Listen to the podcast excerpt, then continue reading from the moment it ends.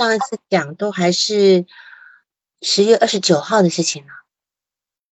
那么，因为后来都一直在督导，上次讲的那个防御机制讲到，嗯，好像是攻击转向自身是吧？就是攻。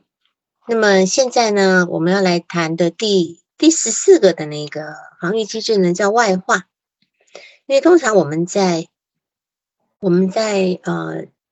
面对一个来访者的时候，首先呢，我们要先看他的防御机制是什么，他是用什么在防御他内心的痛苦跟冲突的，他用什么方式在防御，他要防御什么？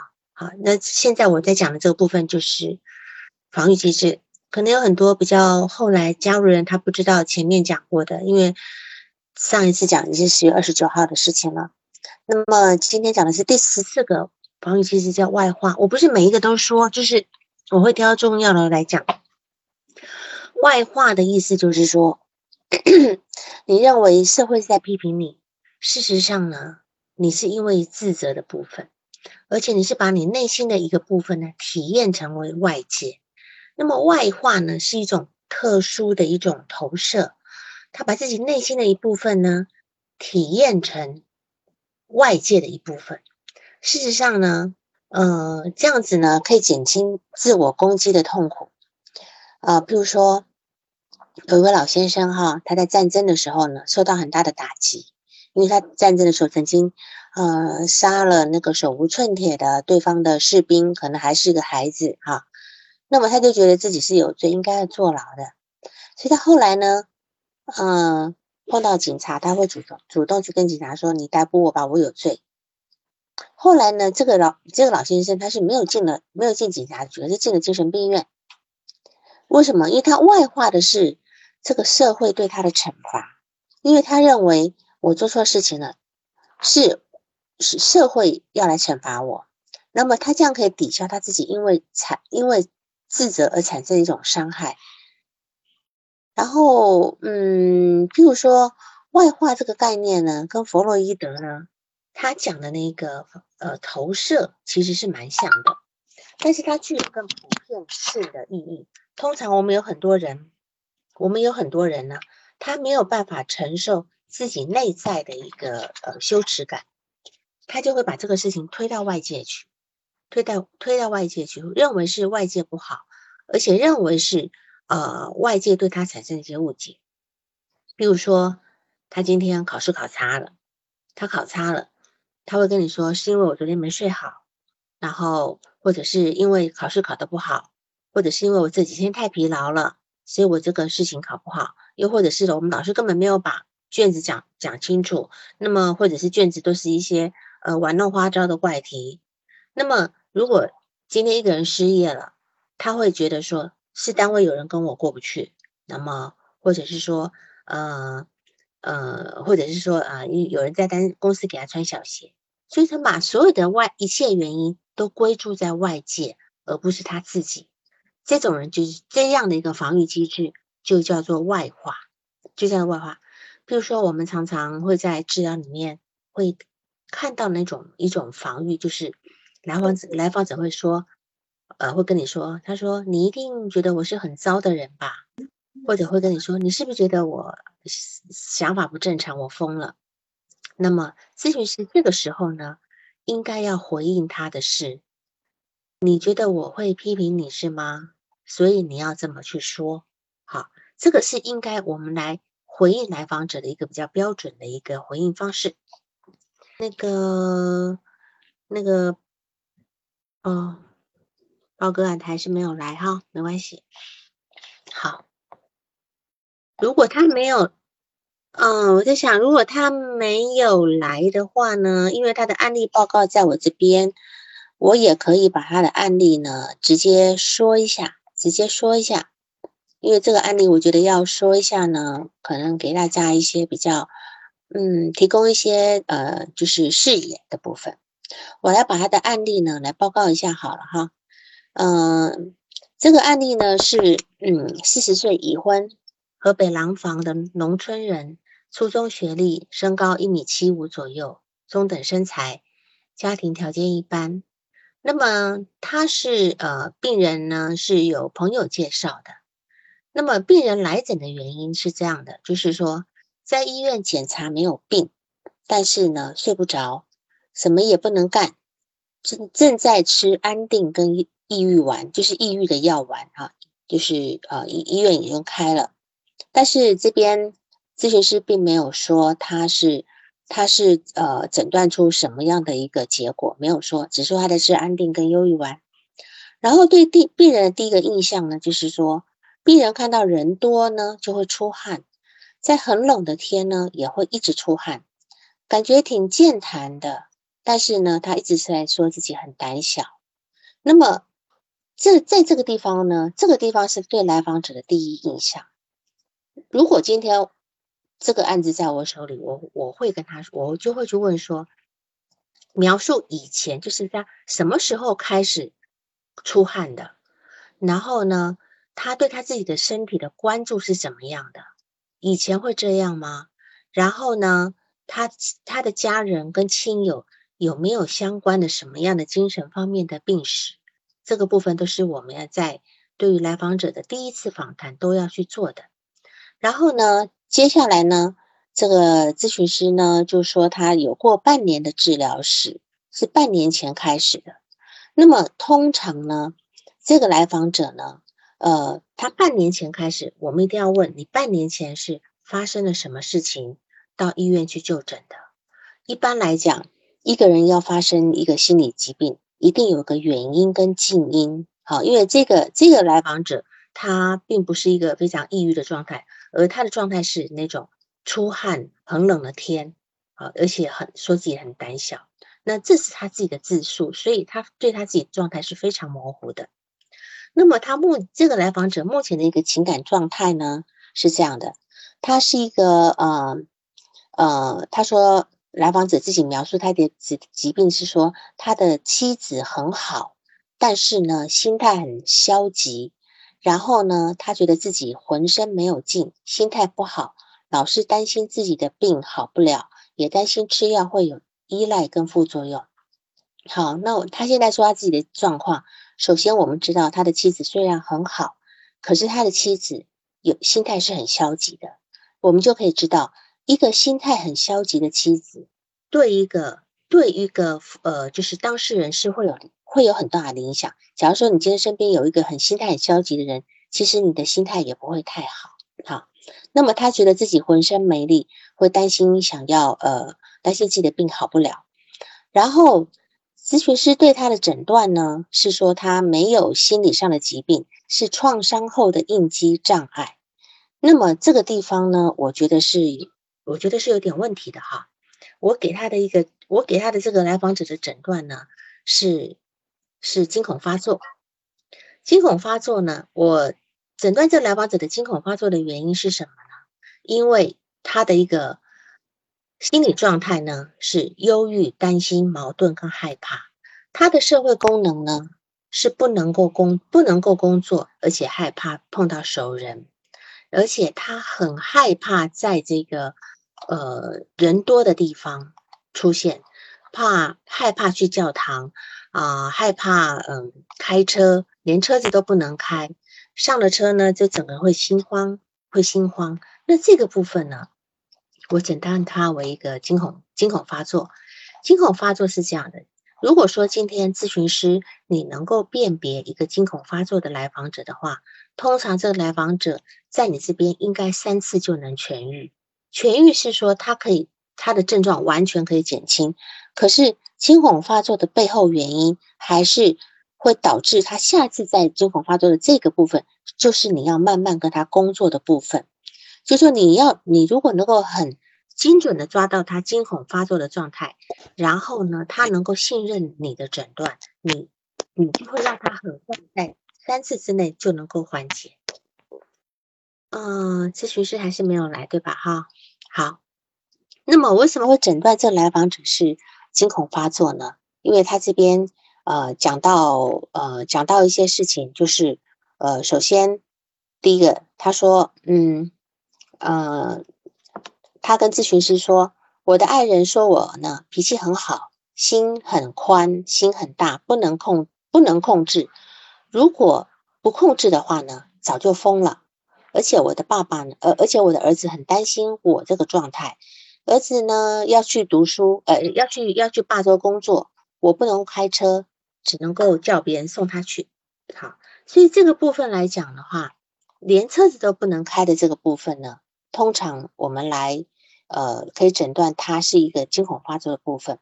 通常惊恐发发作会发生在什么样的？我来解释这个惊恐发作的。这个部分哈，这种一个叫做急性的一个焦虑发作，患者呢会突然发生很强烈的不适，会胸闷，会喘不过气来，会出汗，而且会胃部很不适，他会颤抖，会手手手脚发麻，最重要的是他有一个濒死感，就是说这个来访者他会觉得说，我要我下一秒钟就要死掉了，我要发疯了，或我要失去控制了。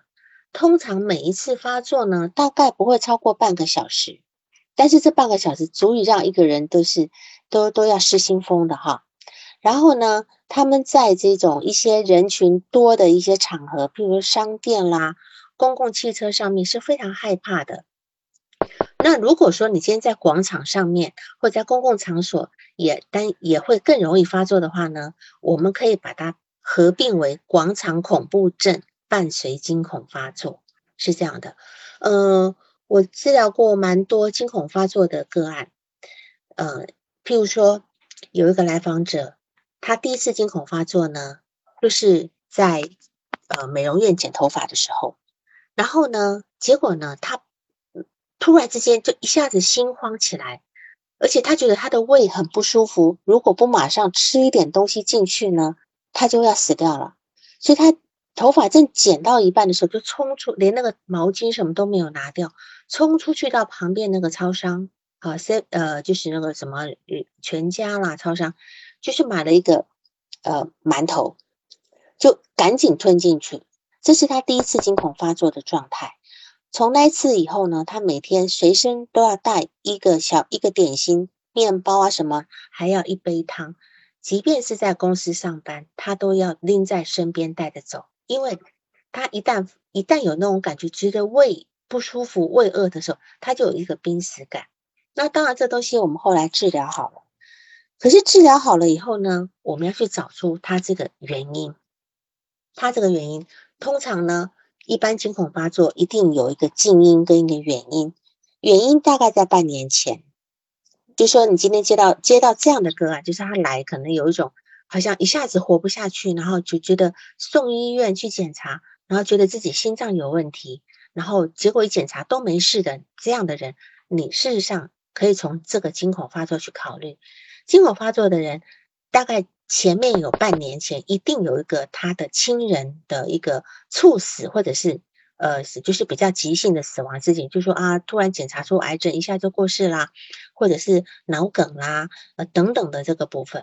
然后近期呢，近期就会就说可能这一两个礼拜，他看到了身边某某人，那有时候是社会新闻，有时候说，譬如说，我相信高以翔这次的过世，一定引发很多人的惊恐发作啊，不或者一个名人的一个死死亡，然后呢，就一下子发作起来。发作起来的原因呢，是他会担心自己的身体，然后会觉得我好像要死掉了。但是他这个是有一个潜在的心理动力学的原因的。譬如说我刚刚讲那个来访者，因为呢，他会在吃的这件事情上面会有个濒死感的原因，是因为他小时候他妈妈总会跟他说：“你不吃饭你会饿死。”就是在很小的时候读幼儿园之前，他因为他一个食呃有些小孩子食欲不好。然后会或者会挑食嘛，哈，那做母亲的常会跟他讲说，你不吃饭你会饿死。这句话其实做母亲的并不是那么当真，哈，这个死也不是那个死。但是到了这个这个人长大以后，慢慢慢慢，因为他他本身就有一个焦虑性的性格，还有一个性格就是他要掌控一切。他今天如果没有办法掌控一切的话呢，他对于未来的事情没有发生的事情，他会非常的焦虑。然后碰到一个远因跟静音的这个部分，他就会在某一个底节点上会发作，在某个节点上会发作。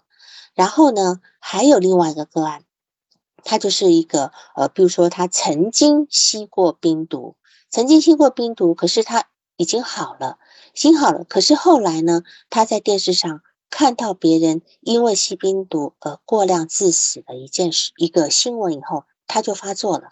他的发，通常这种事情发作的时候呢，身边一定都要，他都不能够只有一个人在。他会很担心，他会很担心旁边没有人，他就是没有人会救他，所以这个部分他就时时刻刻的，他事情也不能做，惶惶然不安，然后大概大概要发作个半小时，他就好了。可是呢，什么时候会再来不知道。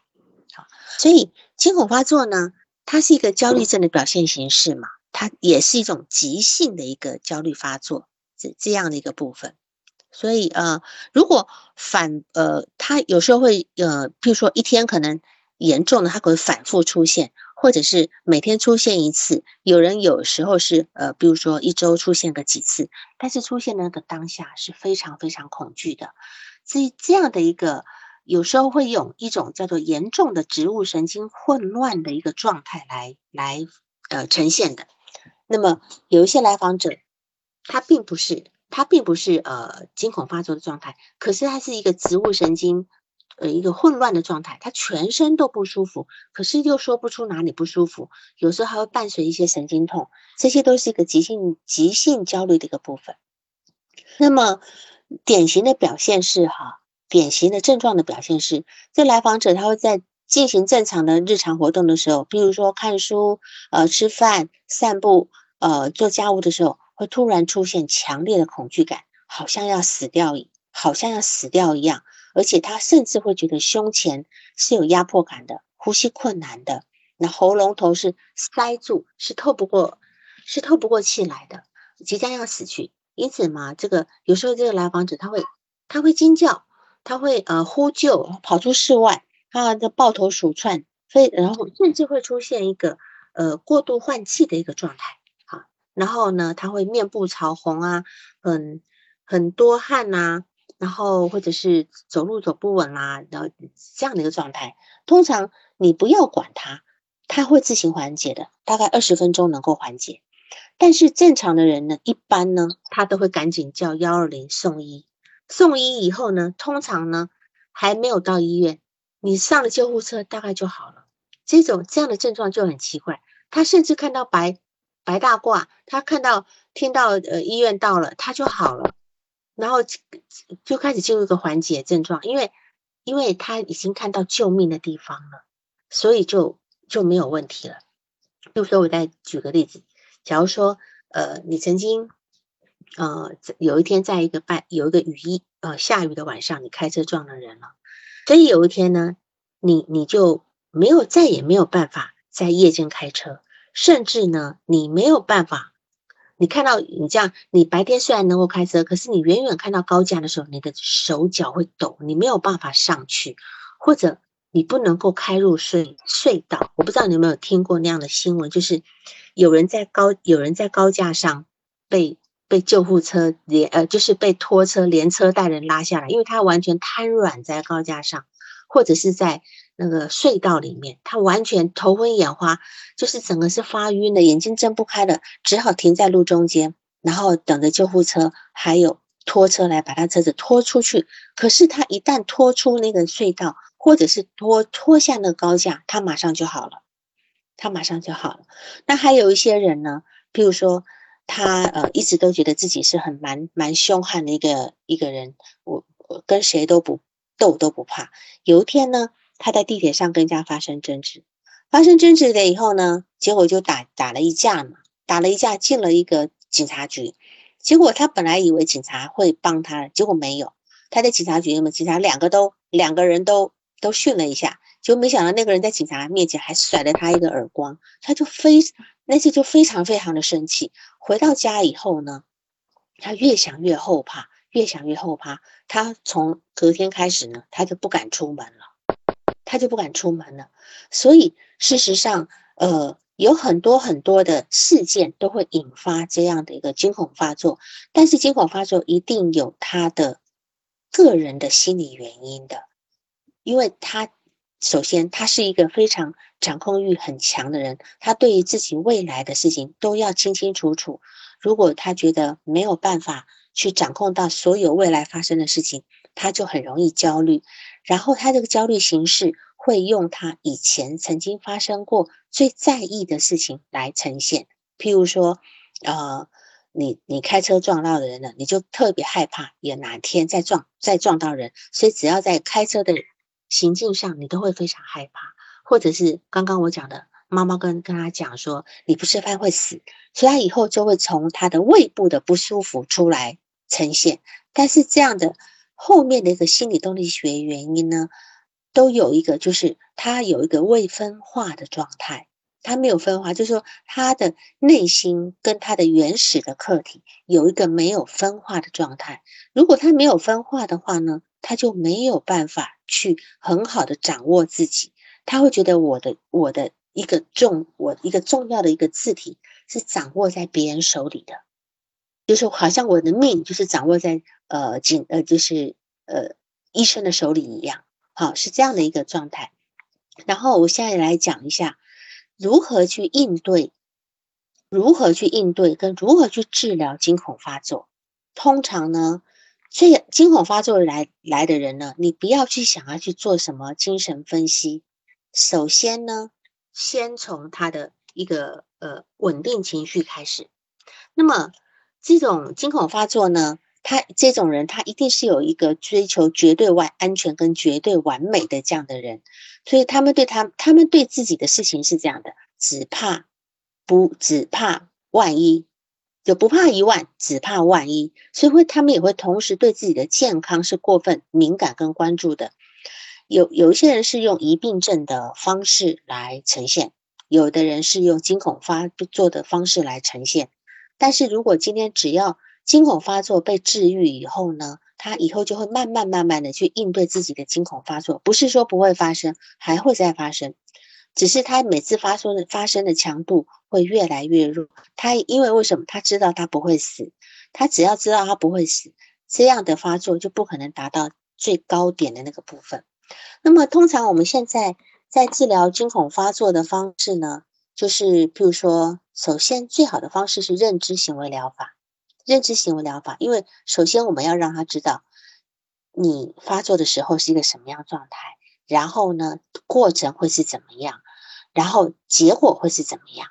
这样的部分，他只要知道这整个过程之后呢，这个不确定感就会消失，他很快的就能够减轻他的发作状态。好另外还有一个就是，呃，建议来访者去做一个呃定定量的一个跑步，去定做一个定量的跑步，因为这个跑步呢是可以增加一种多巴胺的分泌，而且跑步是一个让他自己让他自己有一种很呃成就感的一个部分。但是跑步呢，相对于用药物来治疗呢，它起效比较慢，而且很难坚持下去。但是如果一旦能够坚持的话，对于一个人的惊恐发作是很很有效果的。只要他愿意坚持下去，那么如果第三个就是用药物来治疗了，药物治疗惊恐发作的效果是很明显的，但是它没有办法治本，它没有办法治本。治本的部分呢，就是我们要来跟呃来访者去讨论这个部分，他的恐惧，他的不安。那么一般我在给来访者做的一个治疗方法呢，我用的是正正念呼吸法。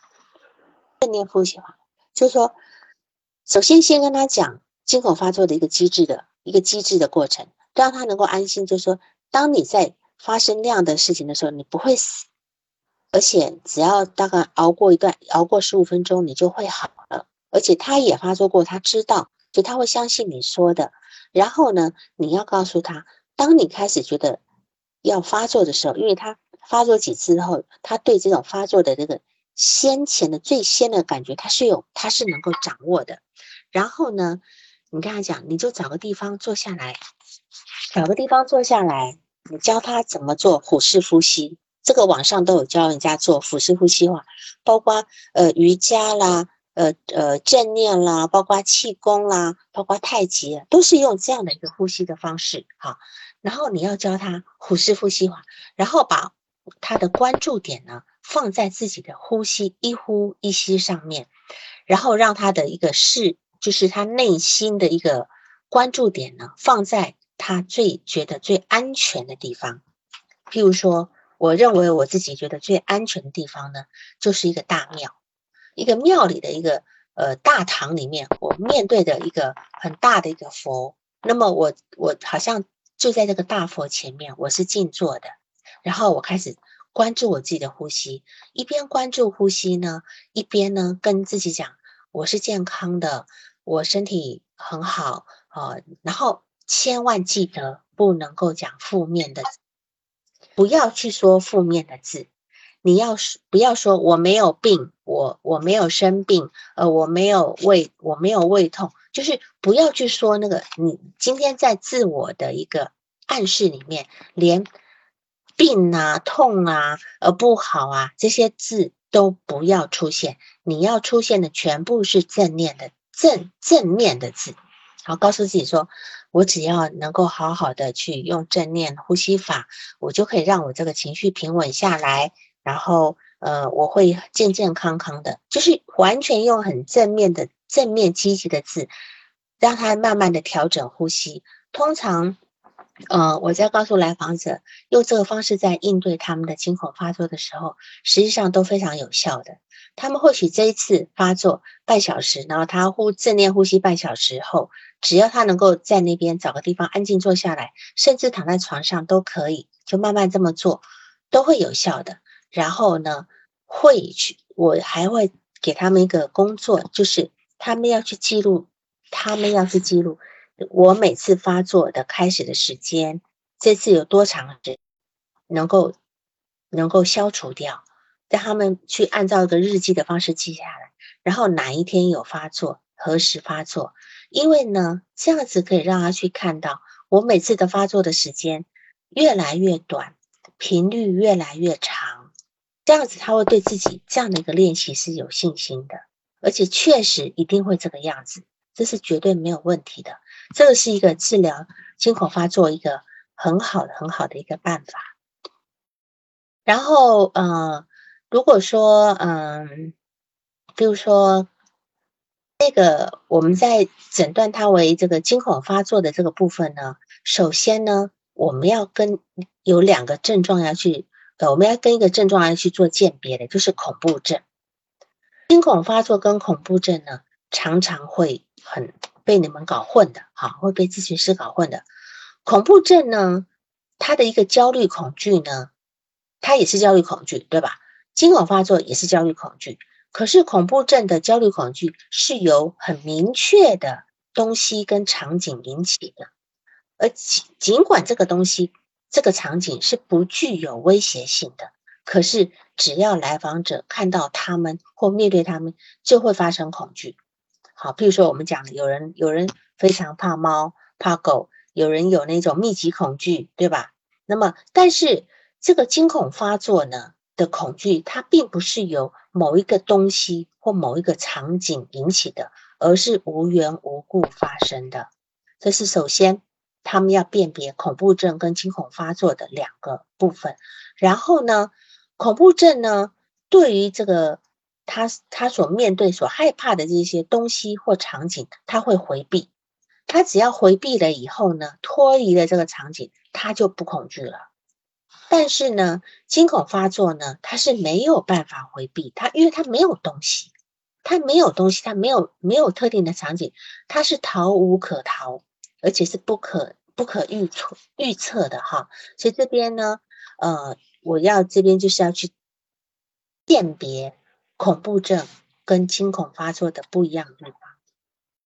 然后刚才呢，呃，这个咨询师在案例报告里面，他诊断这个来访者呢，说他是一个就是呃应激的创伤后应激障碍，创伤后应激障碍，但事实上创伤。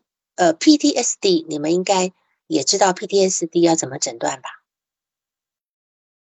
知道吗？PTSD 的一个诊断，PT PTSD 的部分呢，它是一个呃创伤后应激障碍，通常呢是应该会在呃事发，就是你你受到一件创伤的时候的事发大概几天到六个月中间，通常会很一般很少会在马上发作的，通常都在四个月到六个月之后开始发作。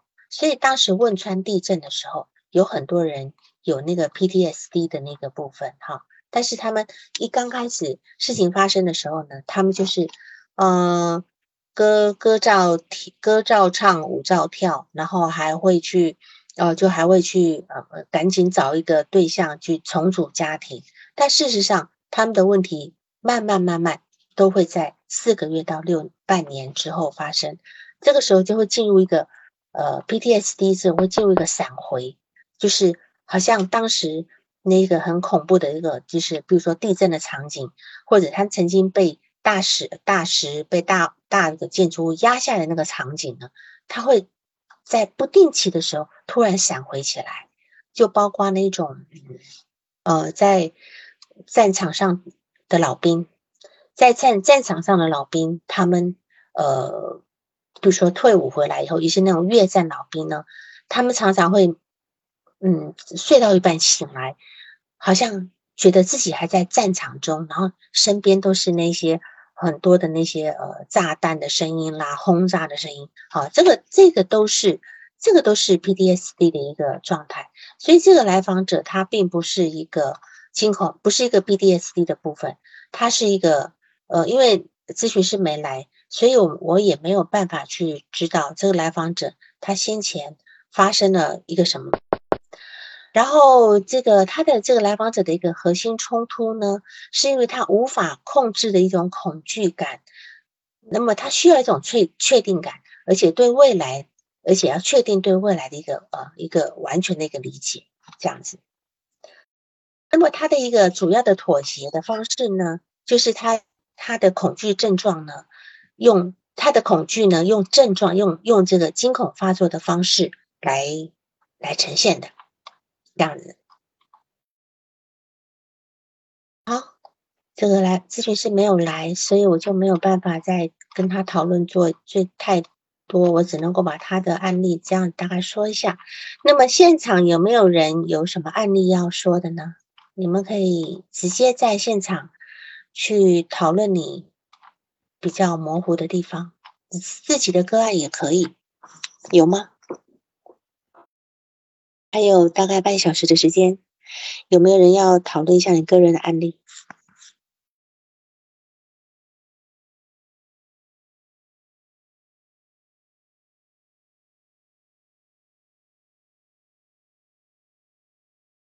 有吗？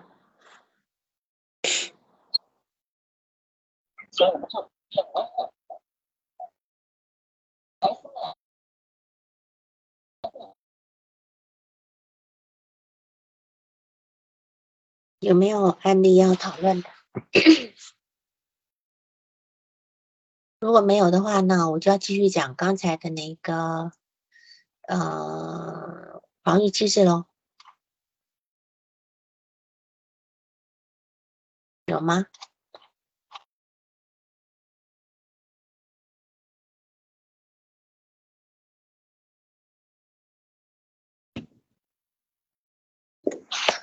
喂。喂，你说，哎，老师你好，嗯，那个我是有一个来访者，嗯，他约我的时候，他主诉是社交恐惧症，嗯，他跟我讲的是什么呢？说他是每个月在来月经之前的七八天，他会出现情绪不稳定。然后频繁的出现紧张、出汗、脸红，还有心慌的这种症状出现。嗯，他这个就是植物神经混乱。对，就是我刚刚讲的植物植物神经系统混乱。嗯，然后呢？然后，因为他害怕这个脸红让他觉得丢脸哇，所以他就是在那那一段时间，他就会尽量的避免与别人交流。那么他现在来的目标目的是要解决这个脸红的问题，对他的目标就是要解决他这种脸红，这这个心慌的这个让他觉得很很。对他这个部分呢，是有是有结合一部分的，就是有特定事件的一个叫做急性焦虑，而且他已经自我暗示了，就是每当他月经要来之前的七八天，那么这件事情你要跟他讨论，他第一次的时候是什么时候？哎，我有问他的，他说他第一次紧感觉有点紧张的时候是在五六年前。嗯，五五六年前，他对他从他的老家到到这边呢，嗯，他一个亲戚的厂里边上班，然后他这个亲戚呢，就是对他特别的严格，嗯，对，他说他的性格是一个活泼开朗的，就是比较粗心，所以呢就容易做做错事情，所以那个亲戚呢就是。不管在什么场合，就是很很严厉的，就是斥着他，所以搞得他就是觉得自己很不自信。嗯，对。那么，所以他的脸红是从当时开始的？对，他说是从当时开始的。以前他说他是一个挺活泼开朗的孩子。他今年几岁了？二十六。那当年在亲戚那边，等于是二十岁的时候。对对对，嗯，好，然后哦，这个事情呢，就有点像刚才呃我举的那些案例，就是比如说有些人他总觉得自己是呃天不怕地不怕的，可是他突然之间受到一个挫折之后呢，就整个变了，就整个都变掉，因为他。他原来那种天不怕地不怕，或者是你你的来访者说他原来是一个很开朗的人的呢，是因为他从来没有经受过刺激，他是带着一个非常呃一直都很顺风顺水的，没有被人家很大声斥责过啦等等的。如果说今天一个孩子他从小就是被妈妈都骂惯了，外面也骂惯了，他自己在这个情况之下，他或许要么他就很自卑，可能就小心翼翼的，他不会在一个突然之间。他没有准备的情况之下，突然被斥责，对吧？对呀。就说，就说他那个时候被骂的那个时候，一定是他莫名其妙被骂的时候。他可能只觉得自己还感觉蛮良好的情况之下呢，突然之间被一个他很莫名的方式被骂了，而且在很多人面前。如果说今天我已经知道我这个事情做不好，然后你可能骂我。我心里已经大概知道了，所以我受到的打击不会那么大。那他一定是在一个毫无防备的情况之下被骂的。那这样子的话呢，他就会他就会变得很害怕，因为在那样一个状态之下呢，他就不知道，因为那那那样的场景就是说，下次什么时候突如其来，我不知道，你懂吗？因为哦，他就很担心他自己。是不是我又好好的没干嘛的时候，突然之间又又发生了什么事情？因为他上一第一次发生是这样的一个情况之下，对这个地方是你要跟他澄清的，就是说他当时被被骂的那一个时候呢，第一次的时候是否是他觉得自己完全没有准备，也觉得还可以的状态之下，没想到没想到会被自己的一个亲戚这样子骂，你这样能够理解吗？好，先从这地方来，然后你要做一个，接下来你可能要做一个脱敏的部分。脱敏的部分是吧？对，先把他的脸红跟他的脸红跟他的月经要来的这件事情先隔开来。他似乎可能那一天你就问他，是不是那天你把它归咎到你的脸红那一天你被骂，可是你又会脸红，那么是否是那一天？第一次的时候是因为月经前，也是前几天的事，你本来就觉得有点不舒服，然后加上被骂，所以你脸红。他把这几个事情串在一起，你要把他们都现在都脱分开来，就是说你月经来会不舒服，可是脸红其实跟那一件事情无关，脸红是因为你你被人家那天被骂，跟你的月经无关。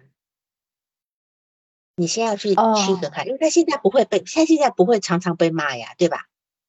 但他现在每个月都会有月经啊，所以这个事情先从月经的事情就解决掉。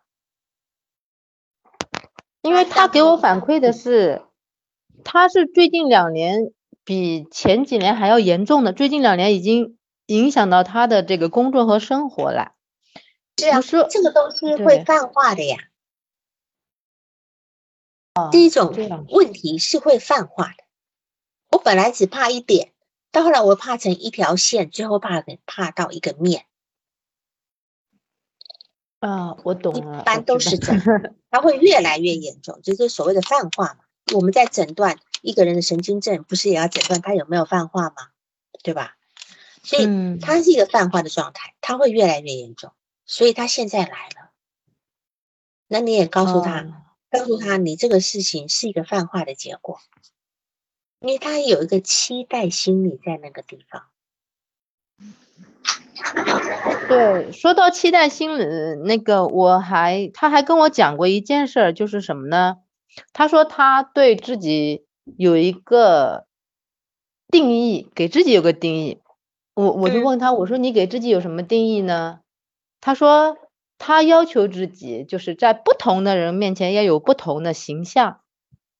啊？你你应该让他解释清楚吗？然后我我我也问他了，我说你能够具体说一下，在不同的人面前不同形象是指什么呢？他比如他就说了，比如说在客户面前我要是干练的，嗯，对，在家人面前我要是细心的照顾的，嗯，对，就是很多面，就是很多面都是很要求自己挺面面俱到的那种，对。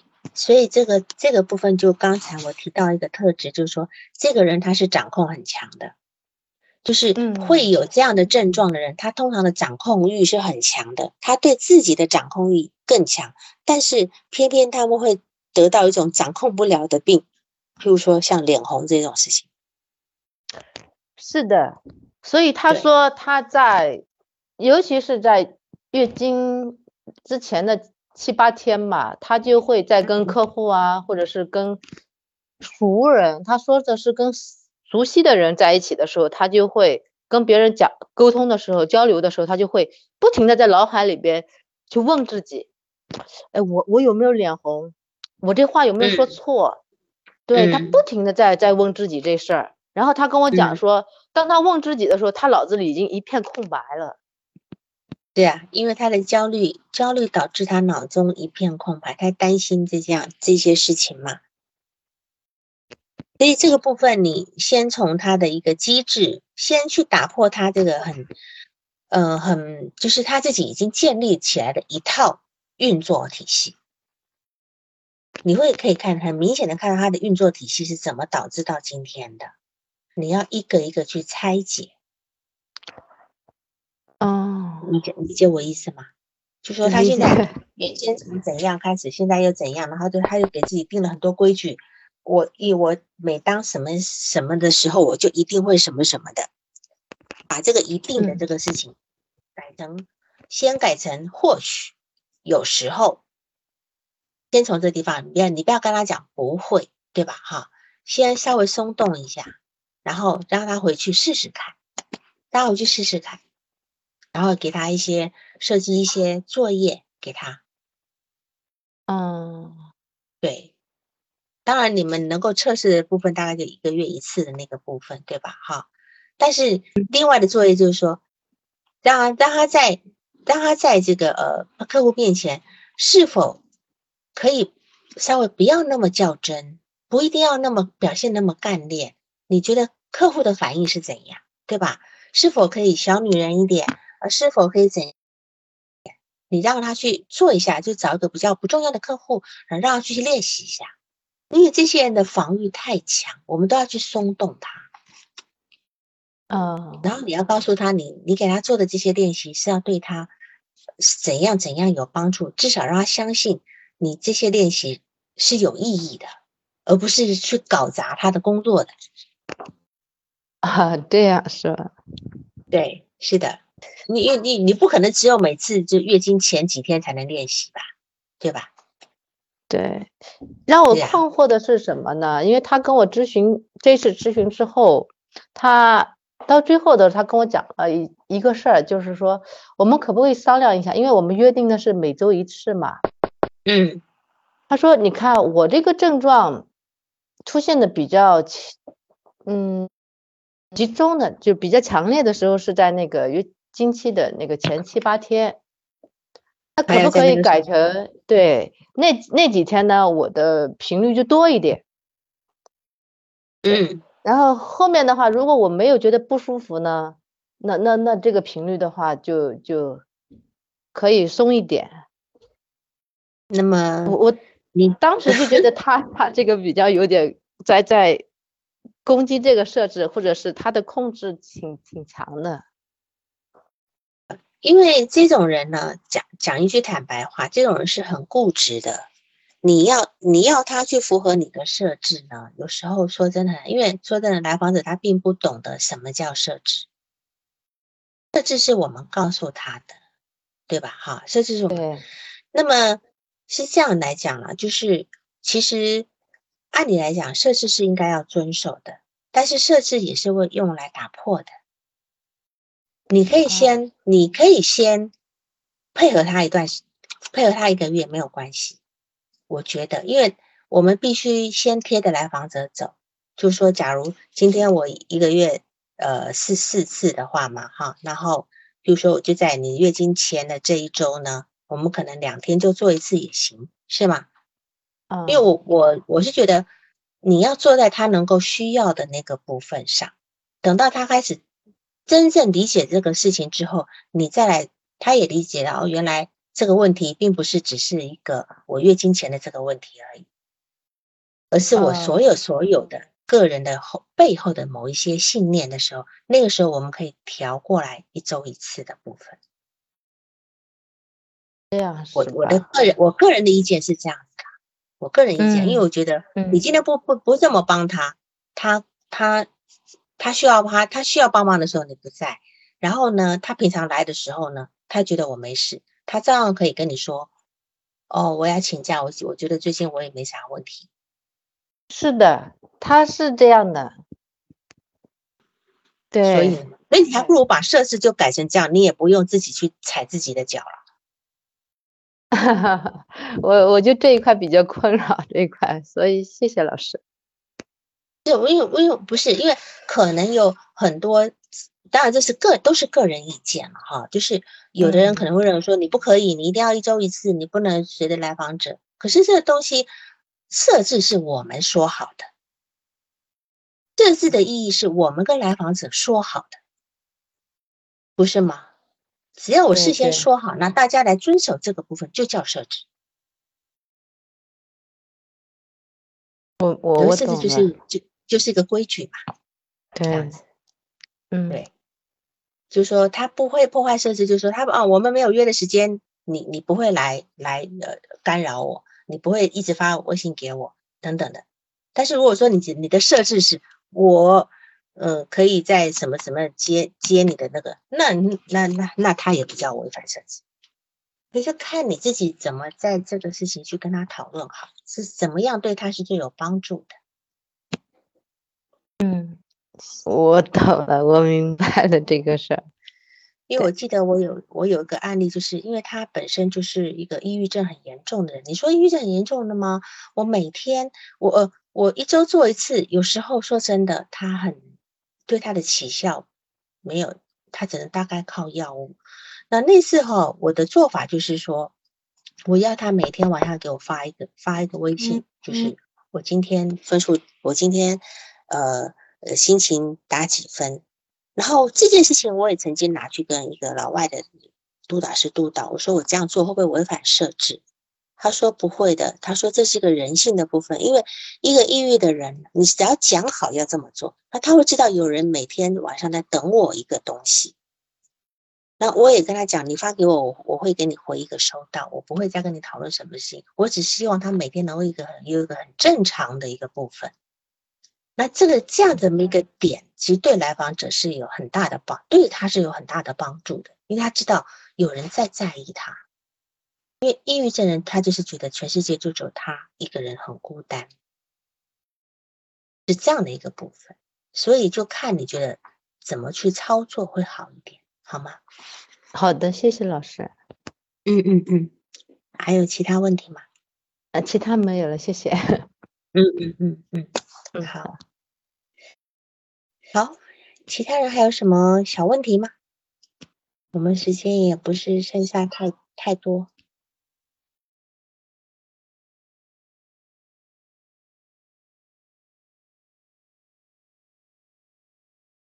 还有其他问题吗？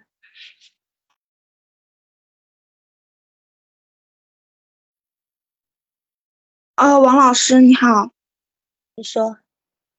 啊，就是我想问一下，嗯，您刚刚说了那个，嗯，惊恐发作它的一个症状，就它可能会有心脏上面的很多症状，然后时间是不是超过十五分钟，是吗？十五到半小时。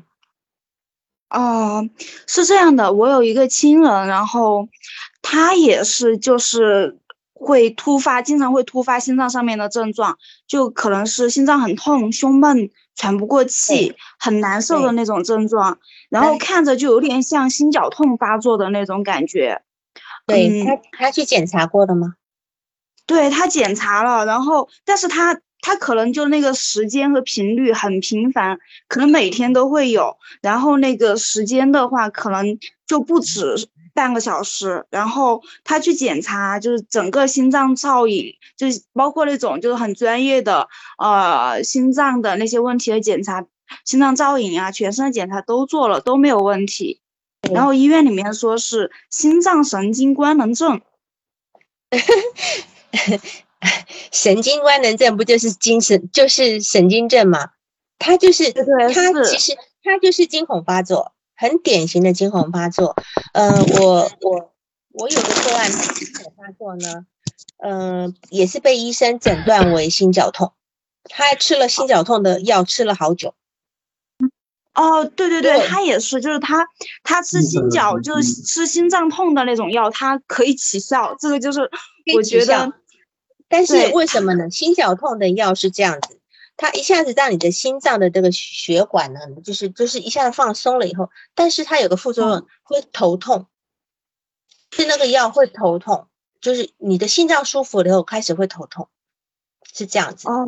所以所以事实上，你你让他去找精神科，或者是再搭配心理咨询，这个东西一定可以好的。他只要知道这个机，就是这个过程。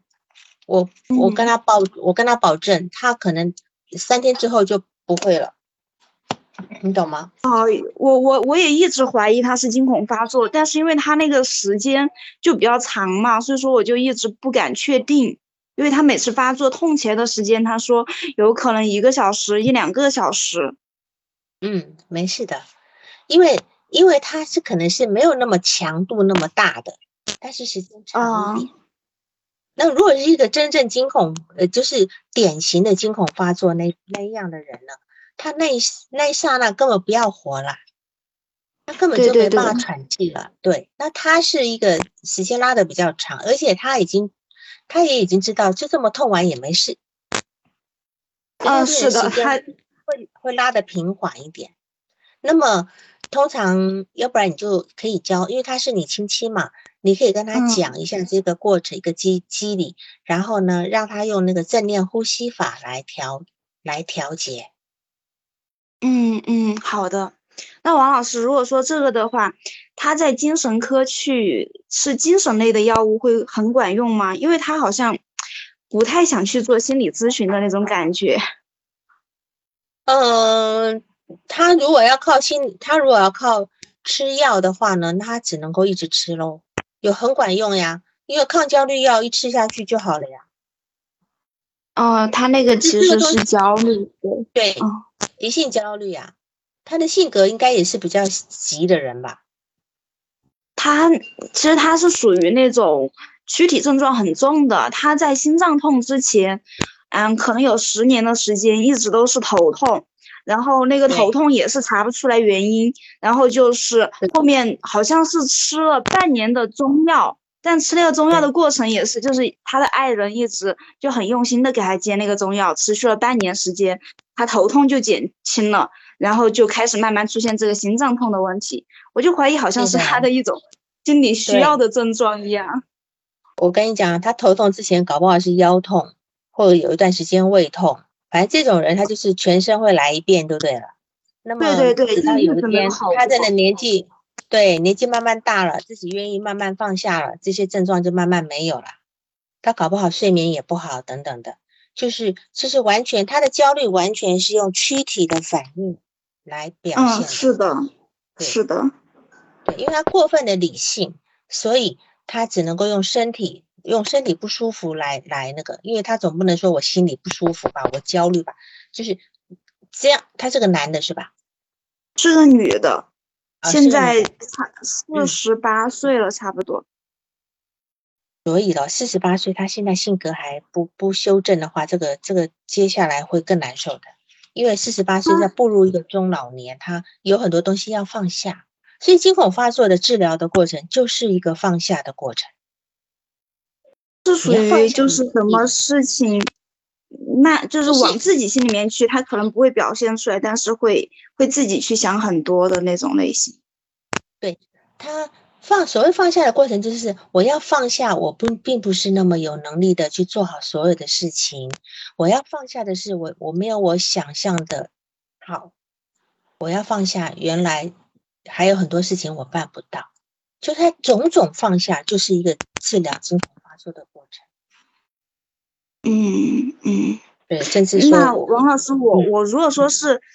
给他就是给他提供一些学习资源，让他去学习一些相关正念的一些理念呀，一些练习呀，会不会有所帮助呢？可以，你让他练练习正念是可以的。有就网上有很多正念的音频嘛，对吧？但是他一定要专心，不要在正念里面胡思乱想。嗯，好的，我我我理解了，谢谢王老师。好好好，嗯嗯。好，谢谢。好，不客气。好，好，那就今天我们就认识了一下惊恐发作的这个部分啊。希望你们下次我碰到这样的案例也能够也能够接得上来，好吧？那今天就这样，时间也刚刚好，我们就这样哈。晚安，谢谢各大，谢谢大家。